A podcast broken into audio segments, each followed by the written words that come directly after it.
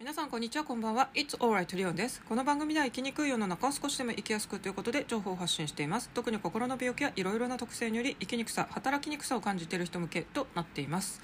さて今日なんですけども生きにくさ働きにくさを感じている人こそですね。発信や、まあ、自宅でできる仕事などでですねなんとか収益化したりマネタイズしていこうっていう話の2回目をしたいと思います。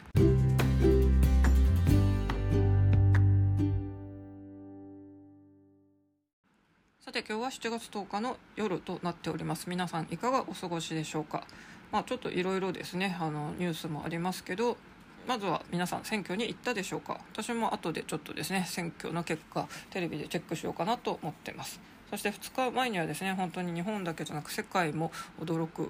恐ろしい事件が起きました。で私もですねネットで知った後にすぐテレビつけてみたんですが、まあ、やっぱりちょっとショッキングな映像が何回も繰り返されてるんでですねその日はもうテレビのニュースは追わないことにしました。やっぱり私もそうですけど繊細な方共感力の高い方暗いニュースとかに引っ張られがちな方はですねこう情報からは今は距離を置いた方がいいっていう状況なんで、まあ、テレビとかあとは SNS でも辛いっていう方もいると思いますので自分のですね心のタイプに合わせて、えー、情報からはですね今適切な距離を保っていきたいですよね、まあ、こんなのは多分あの私に言われなくても皆さんすでにやっているかと思いますけどもということで。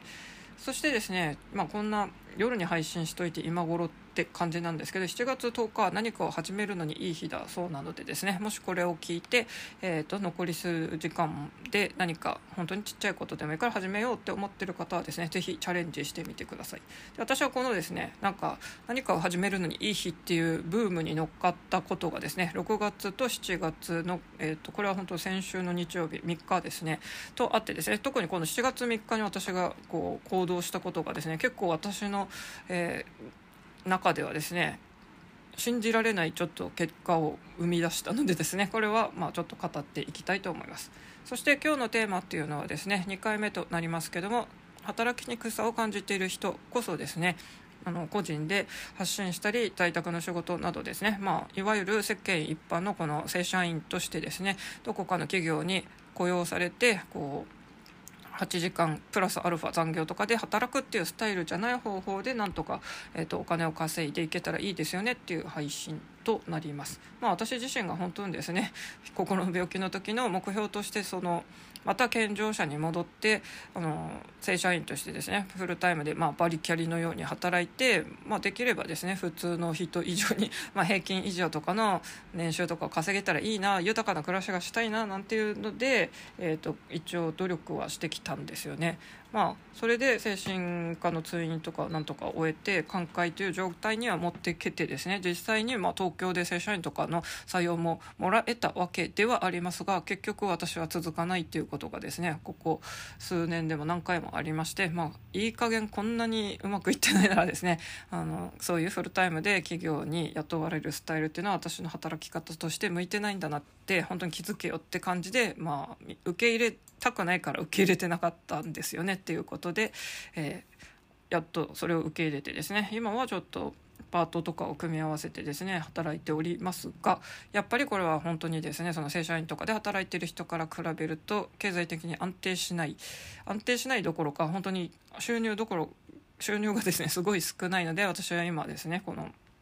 そんなに高い部屋に住んでいるつもりはないんですけど東京だとですねなんですけどここの家賃支払いが苦しくってちょっと本当にどうしようという悩んでいるという状況ですと。なのでですねまあ本当に個人でこうどこかに勤めなくても家でなんか作業とかするのでですね稼げたらいいよなということで私も模索中トライ中ではあります。でですね個人で何かをやるっていうのでまアウトプットしていくことでね好きなことを仕事にしようみたいなのもよく言われてますがじゃあどういう方法があるのかって言って、えっと、人が取り掛かりやすいっていうのはまずはですねやっぱりこう文字入力文章を作っていくっていうので、まあ、私がやったのはノートで記事を書くとかですねブログ無料サービスを使ってブログを書くとかなんですけどもあと、えーそうですねライターとしてまあなんだかんだ言ってライターの仕事っていうのは自分で発信というよりはどこかに雇われてってことに、まあ、なっちゃうかもしれませんがそれでもですね企業にどこかに出勤するっていうのなしで在宅でできるライティングとかだったらですね割とこう取り掛かりやすいのかなと思っております。ただですね私はノートまあノートで課金のこのシステムを利用するとしてとかですねあとは記事をお金例えば1記事300円とかでよく売ってる方いますがあれもですね 成功するにはやっぱり知名度か、まあ、抜群に記事の内容が良くないとやっぱり人っていうのはそうそう簡単にお金出しませんよねということで、まあ、私もこれは課金の、えっと、記事を、えっと、1回ぐらい出してみたことがあるんですよね。まあ、それも別にそんな300円とかじゃなくてですね100円でもなもしかして10円とかちょっと忘れちゃいましたけどあまあ知名度もないしということでちょっとだけお金をつけてやってみたことはありますがやっぱりですねあの無料でいい情報をずっとずっと提供して信用されて初めて課金をしてもらえるということなんですよね。なんでこれはまだノートでは私は課金うまく成功もしておりませんしあとはブログ、えー、とブログもですね最終的にはやっぱりアフェリエイトとかをつけないとなんかただ書いてるだけじゃ意味ないんですけども私はその時アフェリエイト全然つけてなかったんで、まあ、どっちかというとただ書き連ねているだけというふうな結果となっております。ただそこでですねいろんななんかほとんど日記みたいなブログだったんですけど、まあ、音楽ネタとかですねあと私の仕事体験談っていうのが他の話よりですねアクセス数が伸びてたんですよね。で私今でもこのブログは全然放置しっぱなしなんですけどもあのその2つのジャンルだけはですねあの細々とアクセス数があるのでまあま自分のいろいろ割と私は趣味が広いのでですね正直、まあ、ある程度その趣味全部があの普通の人レベル以上には詳しくはなるタイプなんですが逆を言うとですね多分多分野のことについてまんべんなく知っててできるけどなんか専門の分野がない的なですねちょっと器用貧乏タイプになっちゃってるのかなっていう気がしないでもないんですがまあその中でですねあのブログのそのアクセス数で私は多分音楽はやっぱり強みなのかなっていう一応手応えはま感じておりました。でこのですねちょうどノートとかブログ始めたのが2017年頃なんですけど、まあ、この頃ですねあの同じようにこう個人の発信をしだしてうまくやった方っていうのは本当に今ですねもうインフルエンサーとしてまあ本当に個人でも稼げててですね。あとはまあそういう人ってもう個人で成功するとすぐにですね会社とかも持てたりしてですね、まあ、あの個人でも法人でも稼いでるというですねあのすごいあの本当に私もその時に波に乗ればよかったのに目をつけて行動しだした時は同じだったのにっていうのがあるんですけどやっぱり私はその時はですね本当に人にアピールするっていうことが全然できなかったんであの相互リンクお願いしますとかも全然やんなかったですしそもそも SNS もやってなかったんですよね。私ツイッターはアカウントこそあれですね。ほとんど利用方法としては好きな、えー、アスリートとかのですね情報を得るのに本当に当時はですねフィギュアとか体操選手の あのアカウント本人を見つけて、まあ、フォローしてその情報を見るぐらいしか全然使ってなかったんですよね。なんで、まあ、放置アカウントで SNS っていうのは全然使いこなしていませんでした。というので、まあ、ここは反省点としてあります、まあ、まずはあの記事を書くっていう方法があってこれはまあ難易度としては多分日本人の方ならもうあの誰もができる発信だと思います。で次にですねもっと難易度が低いのが最近こう増えていてこれが私も今やってる音声配信です私もですね割とこう、まあ、文章を読むのも好きですし書くのもいけんじゃないのかなってちょっと自信を持ってたんですが実際ノートとかでそうやって書いてみてですね別に何の章とかにも引っかからないのでですねあのまあ別に特に文章で秀でてるっていうわけでもないのかなという雰囲気がまあ漂っていてですね。それよりなんだかんだ言ってこの「イット・オーライト」この配信は2020年。多分、えーと、人よりちょっとだけ早くは音声配信にチャレンジはできていたのかなと思います。一応私はですねいつもこの自分の何かできることで稼ぎたいっていうのは本当に社会人になってやっぱり心の病気になっちゃったんでずっとずっとアンテナは多分人よりは多く張ってるんですよ。だからその2017年のあたりとかでも個人のそういう発信に、まあ、乗り上げてたりとか今回2020年のあたりで音声配信ですね。まあその時でもちょっとあの先に始めてた人っていうのはもう今ですねあの大きなプラットフォームでもう稼げてるんですけど私はまあそれよりはちょっと遅く2020年ですがただ、えーと、今年ですね結構音声配信のプラットフォームの動きが出ててですねあの本当に今年始めましたっていう人も私も周りでも数名見てるんでその人たちよりは、まあ、今2022年なんで2年早くできてるのかなっていうのがあります。まあ、それでもですね 私のこの配信本当に皆さんよく、えっと、聞いてくださって本当に感謝の気持ちしかありませんが逆を言うとですね本当にまあ不定期ですし、まあ、私は夜夜の仕事って言ったらあれですけどあの塾講師とかやってるんでですね生活リズムがどうしても夜型なんで配信も結構ですね あの日本時間の真夜中深夜12時過ぎとかの時もあったりしてあのまあ、日本だけじゃなくアメリカはじめ世界で聞いてくれてる方はですねその別に日本の夜中だろうが実際あるんであれですけど、まあ、あとは最近私のこの家どこ住むの問題が解決しないままで悩んでんでですね結構本当に10日以上配信しない日もあって、まあ、本当に再生数もですねやっぱりこんなランダムなやつだとですねあの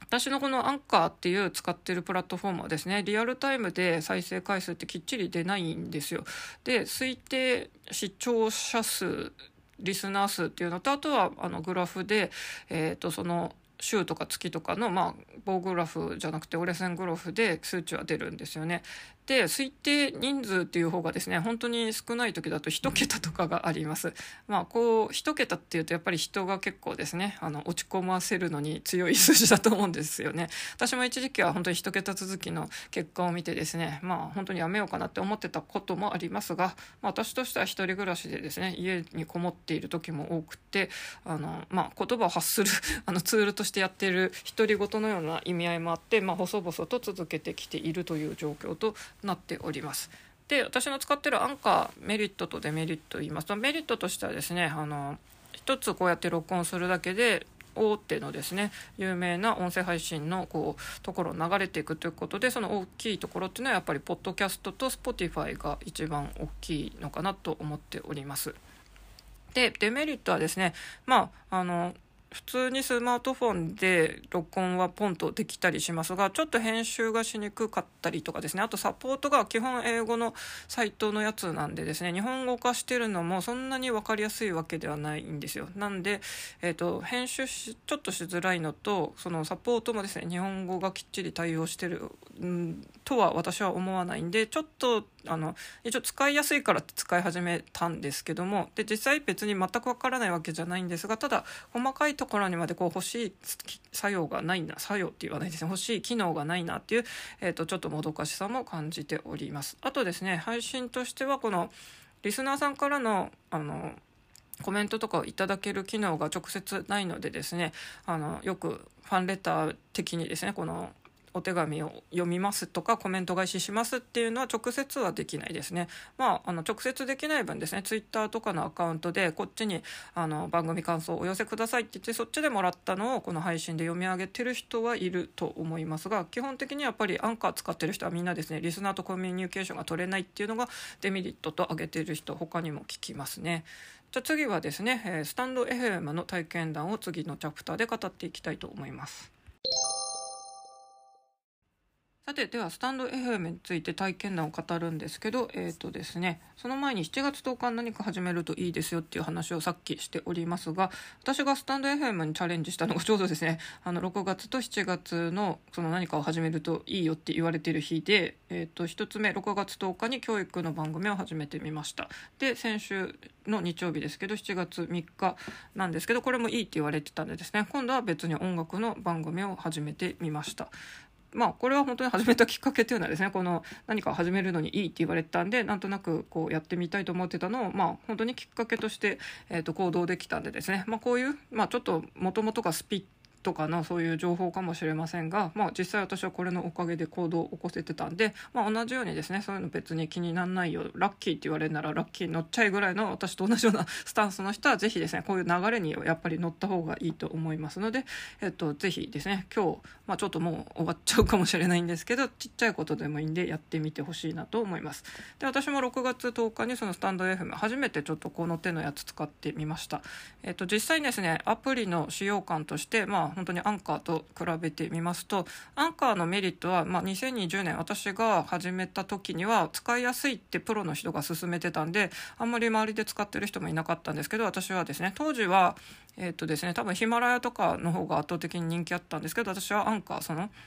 使いやすいってプロが言っていてあとはいろんなところにこう流れるっていうのもなんかいいのかなと思ってマイナーっぽかったんですけどアンカー使いました。正直その当時ですねやっぱりアンカーを使ってるって人の話はあんまり聞かなくて今でこそやっとですねこの音声配信っていう情報を得てると私はアンカーでやってますっていう人がまあいるんですけど多分当時はまだまだマイナーだったような気がします。でですねこのなんだかんだそういうヒマラヤとかラジオトークとかいろいろある中で今はですねこのこの一般の人が使う音声配信ではスタンド FM はかなり使いやすいようなイメージがあります。といっても私はアンカーとスタンド FM しか使ったことはないんですけど多分ですね今はこういうあのどれがいいっていう比べるサイトを見てもですねあの多分2020年の2年前だとヒマラヤとか、えっと、人気あったっぽいですしあとはスプーンとかいろいろありましたけど今はですねやっぱり一番おすすめされてるのがスタンド FM って乗っかってますね。で実際アプリもですね、えーと、使いやすいですそして、えー、再生回数もですねリアルタイムで即更新されて本当に回数がバッチリと分かるんでですねあの実際のこの結果として受け止めれるんでそこら辺踏まえてもあの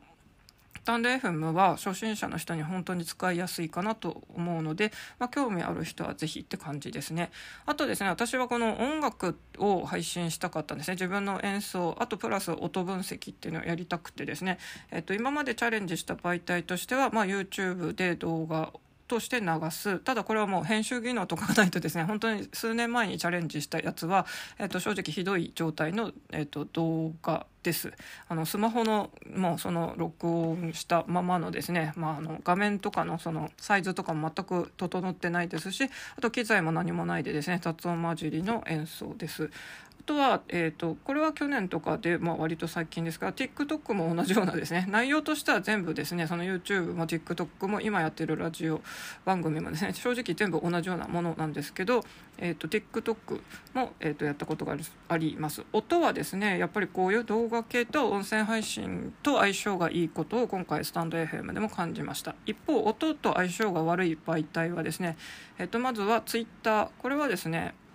えーと、音を上げてもみんな動画ならちょこっと再生する人多いんですけど音のみだとですねあんまり、えーとクリックもされないと思います。あと形式的にですね何でも上げれるわけじゃなくて結構これなんか MP3 とか MP4 とか形式いじらなきゃいけないんで Twitter は相性悪いです。で音を上げる媒体として私がですねスタンド FM の前にチャレンジしたのはノートです。ただノートもですねやっぱりもともとはこれライティングの記事をみんな読むのに見てて私もですね別にあの他の人の音源をノートでわざわざ探すこともないんでですね、えっと、ノートでアップしてみても本当に再生回数全然もう本当に2とか3とかそんな。しかもその2と3も多分ですね私の、えっと、ツイッターのフォロワーさんとかに告知して聞いてくれたっていうまあお付き合いっぽいやつだったんでですね。正直あの本当に誰も聞いてくれないぐらいのあのレベルで相性悪いなって感じました。いやもちろんノートでうまく音楽のですね配信してうまくいってる人もいるかもしれませんが私の体験談です。なのでですねこの相性いいプラットフォームってあると思います。あとイラストとか絵を描ける漫画を描けるっていう人はですねあのこれだとツイッターとかは相性いいと思いますしあのインスタとか画像もありますよね。そんな感じで相性のいいこともあるんでですね。自分の特技をどこの媒体を使ってこのアウトプットしていくのかっていうのもちょっと皆さんそれぞれ考えていただけたらなと思います。そしてですねこの私のえー、スタンド FM 体験談6月10日では教育の話をやってみようと思ってやってみました。でですねスタンド FM はその再生数がリアルタイムで即出るのとあと1回目の放送っていうのは結構ですねなんかあのなんかどっかのコーナーにそういうあの初めてやった人が乗るらしくてですね。それがあって6月も7月もですね。結構1回目っていうのは、えっと、私が普通にこうやって「It's Alright」とかで発信してるよりも大きい再生数の数が出たんですよ。なんで教育の番組もですねあのおこれはもしかしてあのアンカーよりもいい結果が出るんじゃないかとちょっとワクテカしながらやってみたらですね 2回目3回目とどんどんですね再生回数が落ちてって結局のところはですね「It's Alright」と変わらないぐらいだったんですよ。まあなんで私としてはですね平常運転ですね。まああのデスノートの夜神ライトのセリフ計画通りじゃないですけど逆を言うと通常通りみたいなですね。本当に通常運転って感じでまあ私のいろんな発信ノートとかの記事とかこういう音声配信含めてもですね、まあ、ノートとかだと私の中で多くて「いいね」もらえるのでですね30ぐらいなんですよ。でこのこうやって音声配信してる中で再生数でもですね、まあ、30ぐらいが平均なのかなって私のイメージです。で結局ですねなんか良さげだったんですけど、まあ、教育の話もこんなもんなのかみたいな手応えで今ちょっとそこは更新途絶えてるんですけどそしてですね同時期に、えー、と始めた人が私のこうネットの仲間の一人で行ってですね、まあ、SNS とかのフォロワー数とかも私と変わらない人だったんで、まあ、正直ですね結果も似たようなもんが出るんじゃないかって私は勝手に予測していたんですがその方はですね初めて7回目の配信で500回の再生数っていうのを配信の中で言ってて私はそれを6月に知ってですねえ結構ショックだったんですよ。まあ、正直すっごい嫉妬しちゃったんですよね。あの7回で500っていうことはまあ、少なくとも毎回70以上のあの再生回数があるかそれかですね最初は結構ガッと聞いてもらえるんで最初に100を上回るですね。3桁の再生数がガンときて、まあ、その後コンスタントにこう聞いてもらえる。それもですねやっぱりあの少なくとも5060とか必要なのでですね、まあ、私がそのよくて30、まあ、いかなければ本当20とかそんな感じですよ。でなんでこんなに差がついてるんだろうなと。旗から見たらですねフォロワー数とかだけで見たらなんか変わんないのになと思ったんですが、まあ、ここの違いとしてはですねこのもともとまあサポーターというか仲間がいるかどうかだと思います。その方っていうのはですね結構がっちりとした、えーと、コミュニティに入っててそこの中でもともとですねあの仲間に勧められて始めましたって言っててですね。でやっぱりその人の配信にはもう初回からその仲間がコメント何人もしまくっててですね。で毎回絶対その仲間たちっていうのが聞いてる雰囲気が、まあ、コメントとか見てたら分かったんでこれは強固なコミュニティの恩恵もあるんだろうなっていうのは後から分析したら私は勝手にそう推測しております。あのコミュニティもいろいろあって私もコミュニティ仲間っていうのは今一つに所属してるんでいますが、まあ、結構みんなゆるゆるとやっててですね、まあ、あとお互いそれぞれにいろんな個人の発信って今やってる時代なんで、まあ、私がこうやって音声配信始めましたって言って、まあ、何人かそうやってですねあの聞きに来てくれる方は数名はいますが、まあ、それもですねあの数名なんですよね。なんですけど、まあ、緩いそういうコミュニティの場合とですねもう一人その私があのちょっとジェラシーを感じた人っていうのはですねもう一つの目標に向かってみんなで頑張ろうおおみたいなですねなんかかなりがっちりとしたこうメンバーのところでですね、まあ、それがあって仲間とこうもともと仲間に声かけられてやり始めてそれでですねその仲間たちが、まあ、絶対まずは少なくともですねがっちり再生数をこう上げているっていうのが違いがあるんだなというのでですね、まあ、これを分析していくとまあ、もし何かを始めるならやっぱりですねこうコミュニティとか仲間がいた方が始めやすいっていうのはあると思います。私もですね2020 2017年のその始めた時個人発信してみようって思った時は正直本当に SNS を1個も、まあ、あのやってない状態だったんですよね。なのでそこがあってアピールもですねなかなかちょっとあのできない状況でしたが私は今はですねあのツイッターは、えーと、今年の春ぐらいからかな。でインスタが去年のうん夏ぐらいからかなというまあ普通の人から比べたらめちゃくちゃ遅いあの開始ではありますがどちらも個人で発信しだしてやっと慣れてきた頃であアウトプットって SNS ってこういうもんなんだって今頃手応えをつかみました。そしてコミュニティもですね、えー、とちょうど今年の春ぐらいに、まあ、そのツイッターをまた復活させたのもそこのコミュニティに入るのがツイッターのコミュニティだったからということでですね。そこから、えー、とツイッターまた使い始めたんで、まあ、今はですねそこのコミュニティの仲間の人の、まあ、一部の人はですねあのこう何でしょうこういうの更新しましたって言ったら、まあ、数名はちらほら聞いてくれるみたいな状況でとりあえず、まあ、あの少なくとも仲間がいるっていうのが2017年と今の私の違いなんですよね。なんで少しずつやっぱりアウトプットしとかないとですね。私もツイッター最初にやり始めた時ってですねなんか勝手にトレンドのこのハッシュタグとかが流れてきていっぱいこう情報が来るのかなと思ってたら基本はこうフォローしてる人のですねツイートしか見れなくてですね最初の頃なんて全然少ないじゃないですか。でこっちが発信してもですねみんながみんないつもツイッターチェックしてるわけでもないんで全然こう何の反応もなくですねスルーされていくんでいや最初って結構辛いなと感じました。それでも今はですね私の今ツイッターですとまあ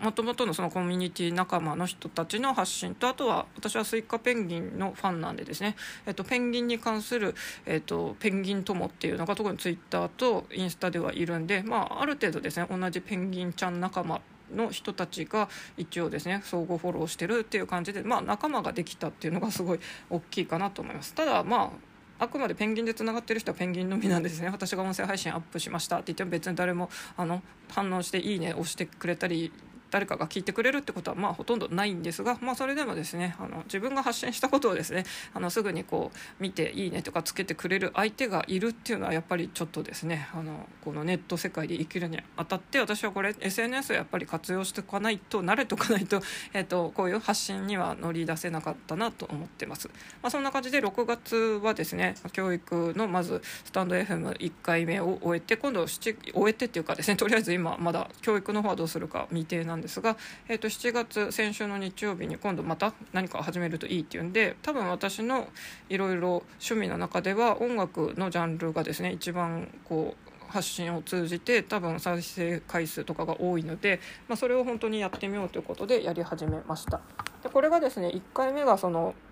また再生数多くて特にですねその1回目がかなり好評でコメントとかも私にしては初めていっぱいもらえてですね。でそれが音楽カテゴリーの1位にも運よく乗ってですね結構23日そこにずっといたんですよ。なのでそのおかげもあって123回目のですね配信っていうのは結構再生数が私の中ではですね、えーと、あまり経験のしたことのない、えーと本当に1日目のやつとか3桁いって私がですねこのアウトプットしてる中でですね、えっと、すぐに3桁いくって今までほとんどなかったんでですね私はそれはすごい嬉しいなと思ったんですが、えっと、4日目ですね。ここでまたガクッと落ちていつものまたまあ30ぐらいまあ、30にもいかないぐらいに落ちたんであまた結局私のなんか発信した内容っていうのは届くのはこのぐらいの数な数なのかなっていうふうに感じてたんですがまたこの4日目のですね配信が、えー、と別の時にですね今度は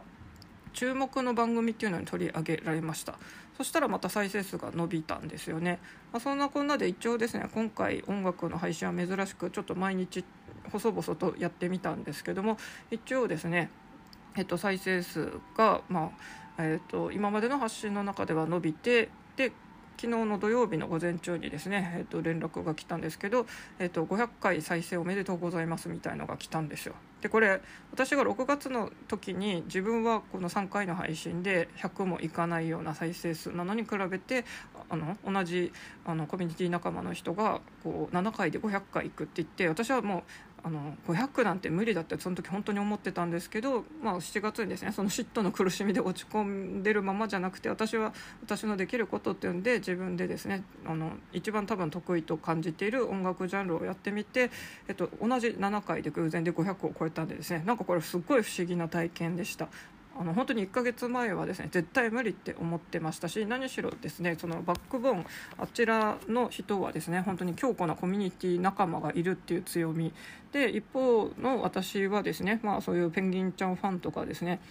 あの同じコミュニティの仲間は言いながらも、まあ、強い結びつきっていうわけではないんでですね別に私がこう何かアップしたら絶対見に来てくれるなんていうタイプのところではないんですよそういう中でも、まあ、スタンド FM で私の配信をたまたま聞いてくれた人が、まあ、やっぱり懐かしの曲とか j p o p を扱ってるんで同世代にはですね懐かしいっていろいろコメントももらえて、えっと、そうやって500回再生してもらえたということですごい嬉しいなって感じてます。まあ、こんな感じでですね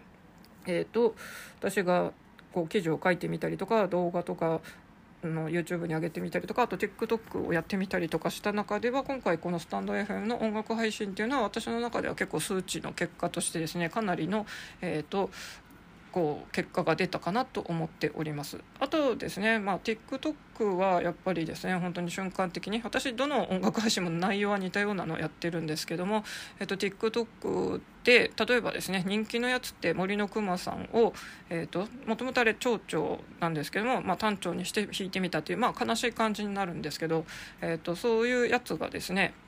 えっと、300とか400を瞬間的にこうアクセス集めたんで、えっと、割と音楽のこのですね蝶々を短調にしてみたとかですね短調を蝶々にしてみた系ってあの私からするとこれもう子どもの頃にですね散々こう練習をしまくって自然にできるんで別に何のあの楽にできることなんですけどもこれできない人からしたらですねすごいなんか神業のように 思われてですね結構あの私以外でもこの単調蝶々にしたみたいな感じで上げてる人って結構音楽配信の中ではいるんですけどそういう人たちってかなりの再生回数を上げてるんですよ。なんで結構人気の出やすいジャンルだったこともあってですね私の配信の中でその TikTok であのその短い配信ながらですねあの動画上げてみたらその400ぐらいいったっていうのは私の中の3桁の珍しいこう結果であるんですけど今回はですねスタンド FM っていうまあ本当に新規の参入者がちょっとチャレンジしてみて毎日細々と配信したらですねまた3桁、えっと、結果が出たっていうことでですねまあこれ本当にあのまだまだこれ私何の発信作業でですねマネタイズできてるものは1個もありませんが、まあ、こうやってですねもうトライアンドエラーを繰り返していって、まあ、伸びそうなのをですね、えー、っともう選んでそこを磨き上げていくしかないのかなというふうに感じてます。やっぱりですね今こう人気のある配信者の人のこういろんな話とか見てみてもですねあの伸びなさそうなやつはもうですねどんどんやめていくかあとは本当にもうどんどんやり方変えてってるっていうふうに、えっと、言ってました。私自身もですねこの音楽配信1日目2日目はですねチェッカーズを扱ってるんですよ。でまあやっぱりですね昭和世代って特に1日目はジュリアにハートブレイクを扱っててあのまあ、チェッカーズの中でも一番売れた曲でもありますし1985年の CD 売上ランキング1位なんですよ。それぐらいやっぱり人気のある曲を扱ったんで1回目2回目っていうのは、まあ、チェッカーズ効果なのかなと思ってたんですよね。なんですけど、えーと、その最近えーと放送して私はですねその楽曲好きなんですけど意外と伸びなかったなって感じてるのがですねえっと、小泉今日子さんの「迷宮のアンドローラ」とアルフィーの「スターシップ」を扱いました、まあ、もしかしてキョンキョンっていうとやっぱりですね「木枯らしに抱かれて」とか抱かれてでいいんでしたっけ木枯らしに吹かれてじゃなくて抱かれてでしたっけ？とかあと「あなたに会えてよかった」とかが多分人気あるんですよね。あとアルフィーだったらですねまあ多分私はこれはあえてマイナーというので「スターシップ」アルフィーの曲でもそんなにシングルとしてみんなですねあれそんな曲あったっけっていう、えっと、位置づけの曲でですねアルフィーといえばやっぱり星空のディスタンスとかメリー・アンとかなんですよ。なんで超メジャーなジュリアにハートブレイク級の CD 年間売上1位の曲を扱う人あの同じアルフィーとかキョンコン扱う中でもですね彼女たち彼らの一番のヒットソングを扱ってないってだけでもやっぱり再生回数の、えーと、数って変わるなみたいのがあったりします。で私もですねこれどっちを扱えばいいんだろうと思ったんですね。でもスーパーメジャー曲って正直誰でも弾き語りとかでみんな扱うんでですね私の得意なところはこのアルフィーの中でもスターシップをあえて選ぶってところなんでですね。まあそういうあのこの再生回数とかの結果も見ながらですね自分の、えー、とこの持ち味も生かしてなんかオリジナリティを出していけたらいいなというふうに、えー、と考えています。ただこれはただ発信してるだけだとですね、えー、とただのちょっと今のところただの趣味チャンネルっぽくなっちゃってんでこれをいかにですね将来こう収益化につなげるかっていうんで、まあ、私だったら多分これはですね音楽伴奏付けのレッスンとかを作って、まあ、そこに引き込む動線にするとかそんな感じで持ってく風に今後していきたいなと思っております。まあ、ぜひですね得意分野がある方、まあ、楽器弾ける方とかですね絵が描ける方とかはこう私のようにですね音と相性いいものとかイラストに相性いいプラットフォームで、えー、と発信していくとかですね。あとはもちろん文字書くのが得意な人だったらですねあのライティングの作業で、えー、とチャレンジしてみるのもいいと思いますしあとはですね難易度の高い国家資格をお持ちの方はもうそれだけでですね立派な専門家もうその人が言えばですねその例えばお医者さんが言えばもう医療界のプロとして発信できます。特にですね、えっと、私 Voicy はよく聞いてますが Voicy とかだとですね精神科医の人が、えっと、チャンネル出してる人多いなって感じますね。あと YouTube だとですねまあ私が見るというとやっぱり精神科医の先生になるんですけど、えっと、2つぐらい私もちょこちょこ見てます。特に、えっと、1つはですね精神科医というよりもしかして本の作家の方で有名かもしれませんが樺沢紫苑先生。この方は札幌出身なの知りませんでした。殺意卒だそうですがあの精神科医としてもあとは本いろんな本書かれてるんでですね。まあ、そっちのビジネス書とかの方で知ってる人もいるかもしれませんがもうそういう精神科医の人ってかなりアウトプットやってるなと思います。まあ勝手な印象としてはですね外科医の先生とかでオペとかがある人よりはちょっとだけもしかして余裕があるのかもしれないなというふうに思ってますが、まあ、私の主治医はめちゃくちゃ忙しくてですね本なんて書く余裕も全くなさげで患者さんのその診察に力を割いてたんでまあ人のそのお医者さん1人をとってもですねどこに力をかけるか、まあ、私の主治医はですね本とか書けば絶対売れますよって言ったら書く気はないって逆に言っててですね。あの、まあ、そういうのに興味があるないもいろいろ関わりますけどプロ級のそういう資格を持ってる人っていうのはそれを生かすのもありですし、まあ、資格なんてないよとか特技ないよって言ってもですね例えば私はちょっとこのどちらも苦手ですけど料理ができる人あとはハンドメイド裁縫とかできたりものづくりできる人っていうのはもう本当にリアルで物も売れますしあとはその物を売ったという経験を今度はですねレクチャーとしてあのハンドメイド作家として、えーと、こう個人で売っていきましょうみたいなちょっと企業コンサルタント的なこともできると思いますので、えっと、何もないっていう人でもですね絶対キラリと輝くものあると思います。あとは一つだけじゃですねあの同じような人いっぱいいてもですね掛け合わせていく例えば私ですと、ま、クラシックピアノのピアノ弾きかけるですねこのえーと、調整この長調短調にとかですねそのそういうことを音楽理論的にちょっとやってるみたいで、まあ、これでもですねまだ楽器弾ける人だといっぱいいるんでですね例えば私だったら音楽の先生じゃなくてこう塾講師的に見てみるって掛け合わせるのもありかもしれませんし自分のある程度イラストが描けるのと掛け合わせても今後やってみたいなとも、えー、と思ってたりしますので、まあ、そういう特技を掛け合わせていったらですねあのどんどんレア度が高まって人と差別化できると思いますので,、まああのですね、そういう方特に何も今見つからないんだという人はもう自己分析のいろんなテスト本当に山のようにありますので、まあ、私はこれ山のようにやっておりますのでですね、えー、とぜひそういうのネットで本当に無料でできますのでやってみてください。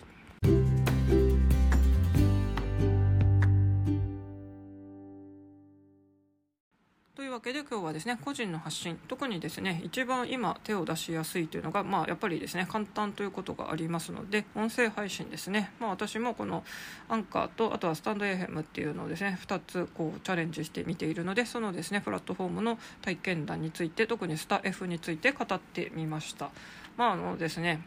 何でも本当に先行者利益っていうのがありましてスタンド FM も私はですね本当に今年のこの6月に初めて知った触った聞いたっていうあのプラットフォームなんですけどもやっぱりですねあの私が2020年にアンカーで、えっと、始めたようにですねもっと早い人っていうのはその時点でですね、えっと、スタンド FM でずっと番組を配信しててこの人たちは今 SSP と呼ばれるですね、えー、もうあの運営側に選ばれたこう直接ですねお金をそのマネタイズできる人たちとして選ばれてます。ただこれはもう今からなるのは難しいと言われてましてまずその理由としてはですね1000人以上のフォロワーがもう絶対必須ということで、まあ、このですね 1000人まで行くっていうのが何でも大変だと言われてます。私もですね SNS とか始めてみて、えーと、今やっとありがたい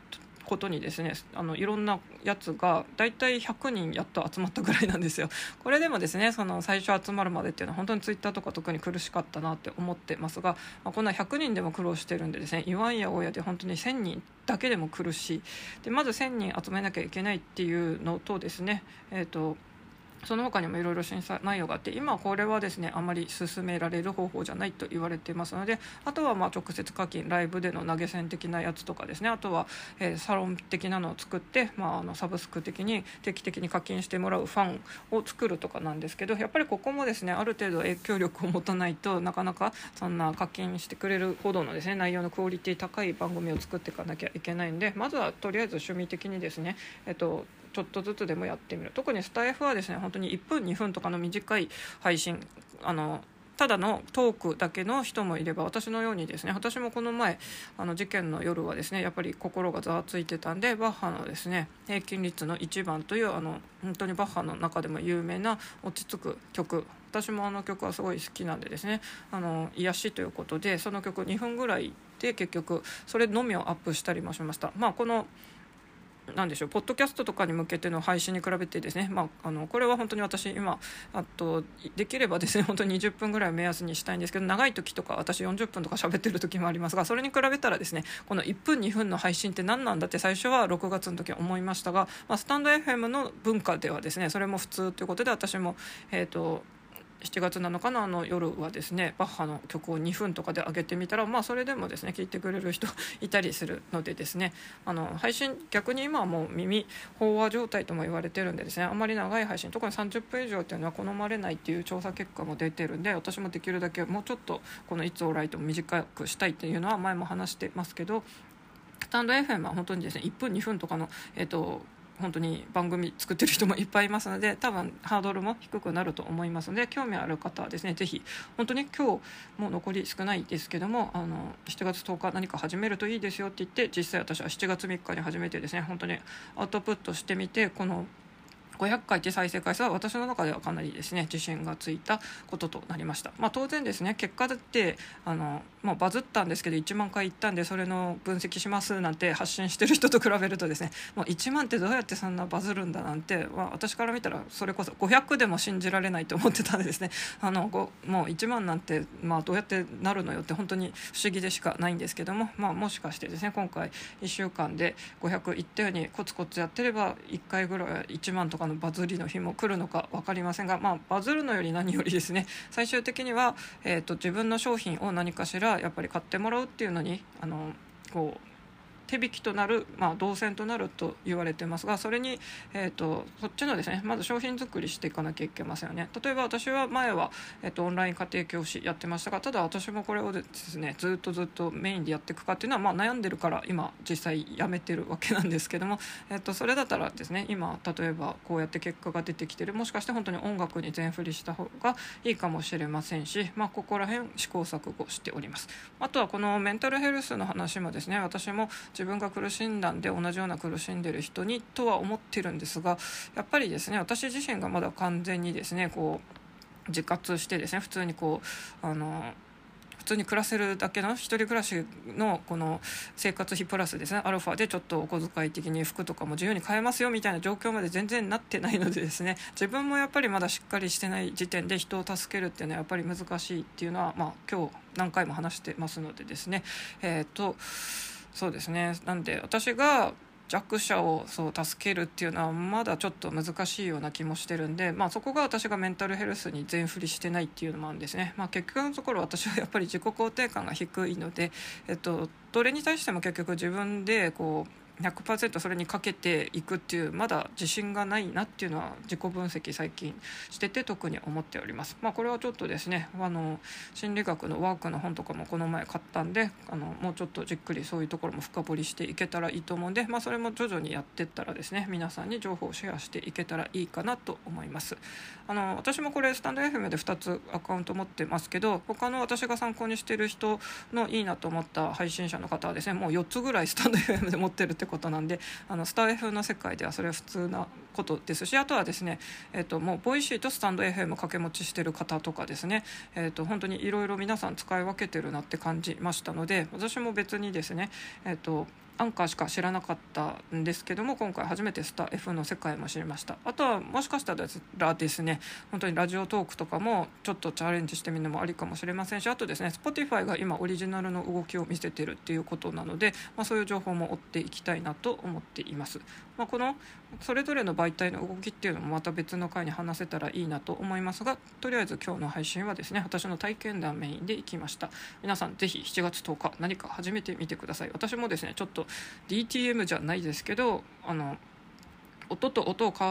重ねるですね。あの、まあ、あの一発撮りじゃなくてですね。あいわゆるちょっとあのそういう編集機能を使った音源を短いですけど今日、えーと、偶然ながらも、えー、選挙の歌ということでザ・ピースを上げてですね、えーと、振り返ってみたら新しい経験できたなと思っております。まあ、本当に何かやんないとですねあの始まらないということなのでぜひ行動していきましょう。大丈夫だよ大丈夫。あなたはここにいるだけでいいんだよ。というわけでそれではまた。